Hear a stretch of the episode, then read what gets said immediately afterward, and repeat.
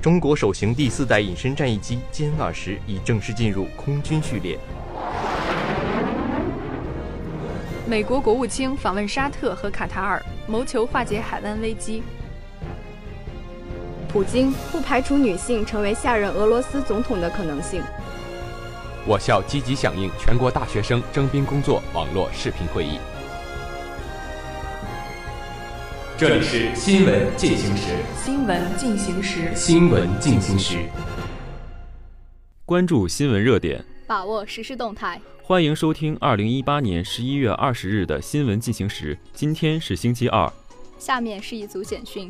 当地时间十七日，国家主席习近平应邀出席在巴布亚新几内亚摩尔斯比港举行的亚太经合组织工商领导人峰会，并发表题为“同舟共济，创造美好未来”的主旨演讲，强调要为世界经济发展把握正确方向，为国际社会找到有效治理思路，同舟共济，共同驾驶世界经济的大船驶向更加美好的彼岸。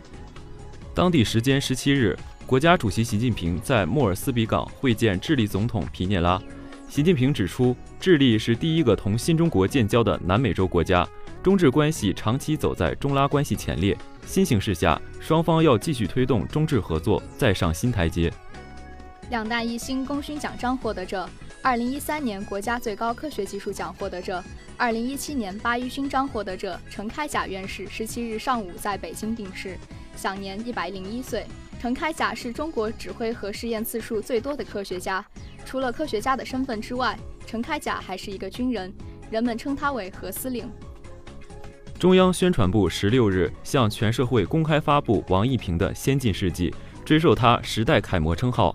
王一平生前是中国科学院上海药物研究所研究员，研发现代中药丹参多酚酸盐，造福两千多万患者。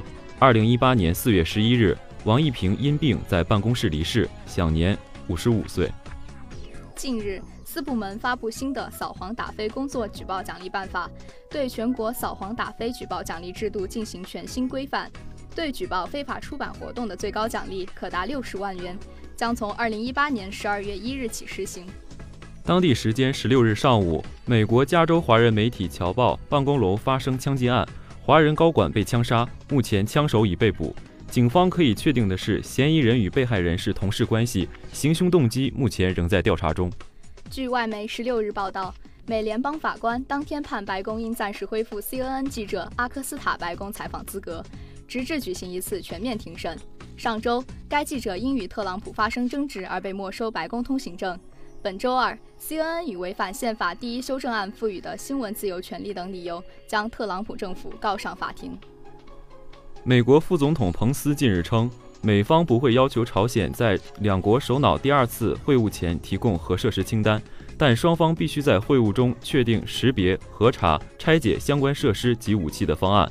特朗普和金正恩六月十二日首次会晤，朝方重申致力于朝鲜半岛完全无核化，美方承诺对朝方作出安全保证。会晤过去五个多月，无核化谈判陷入停滞。朝方寻求美方放松制裁，而美方要求朝方先契合。俄罗斯外交部长拉夫罗夫十六日称，美国正对俄罗斯施加前所未有的压力，试图把俄大型公司排挤出国际市场，并遏制俄社会经济发展。近年来，美国以乌克兰问题、俄罗斯前特工中毒事件等为由，对俄实施了多轮制裁。因不满脱欧协议草案，十五日，包括英国脱欧事务大臣多米尼克拉布在内的多名官员辞职。十六日，英国首相特蕾莎梅决定任命斯蒂芬巴克利为新的脱欧事务大臣。英国和欧盟日前就脱欧协议草案内容达成一致，引发英国政坛波动。